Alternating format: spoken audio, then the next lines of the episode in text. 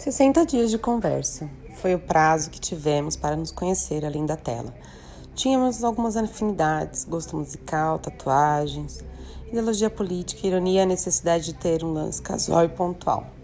alguns quilômetros de distância e mais de 10 anos de diferença. Lá eu ia reviver os tempos de mocinha e cair na estrada, para encontros e conexões. No porta-mala algumas cervejas geladas, já no porta-luva um baseado verdinho, para deixar a noite mais leve. Nos encontramos no ponto combinado. Ele não era tão alto, mas tudo bem. Na horizontal, todo mundo fica no mesmo tamanho. Cheirava madeira, cabelos macios sedosos, um bigode style. Tipo caricatura francesa. Piercing, alargador, meu número. Quando eu tinha meus vinte e poucos anos. Um silêncio quase que constrangedor no meio de tanto que nós já nos conhecíamos. Nos cumprimentamos de maneira formal e fomos dar a volta de carro.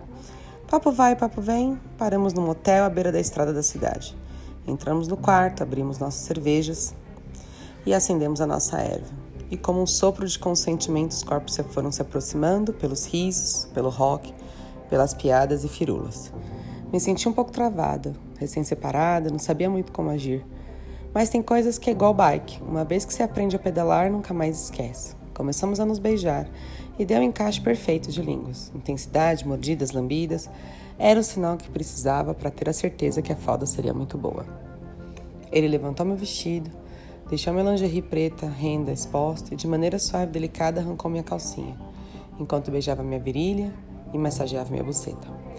Ele assoprou devagarinho, antes de cair de boca, e ali o mocinho me chupou divinamente. Alternava uma lambida, uma sugada, cafungada, com dedos por toda a minha vulva e meu grelo. Eu segurava fortemente sua cabeça no meio de minhas pernas, como uma súplica para sentir o orgasmo que sempre habitou em mim renascer. E renasceu, em meio de tantos sussurros e gemidos. Eu tinha a obrigação de retribuir. E assim fiz. Toda a minha boca vermelha carmim em seu pau eu chupei com tanta vontade que sentia seu gosto salgado em minha língua. Já estávamos nus quando ele me puxou para cima de seu corpo. Ele vestiu a camisinha e ali mesmo sentei, em todo seu pau gostoso e macio, enquanto esfregava meus peitos redondos e túrgidos em sua cara. Ele segurava minha bunda para sinalizar a intensidade da sentada, que começou leve e foi subindo para vários níveis de força e intensidade. Minha buceta faminta mordiscava seu pau, e o que deixava o sexo ainda mais hard e mais intenso. Entre uma mordida e outra, gozei por algumas vezes, até que fizemos uma pausa para novamente uma cerveja, uma erva e a banheira. O rapazote nunca tinha trepado numa banheira. Cabia eu tirar seu cabacinho ali. E ali sentei, de frente para beijar aquela boca carnudinha, enquanto ele metia de forma intensa e com força. Depois eu lembrei as aulas de pilates, levantando a pelve para que ele pudesse meter com a boca colada na minha. E por fim sentei de costas. Deixava a bunda exposta entre a água e o tesão dele totalmente aflorado por mim. Ele passava o dedo ali no meu cozinho enquanto sentava nele sem pudor.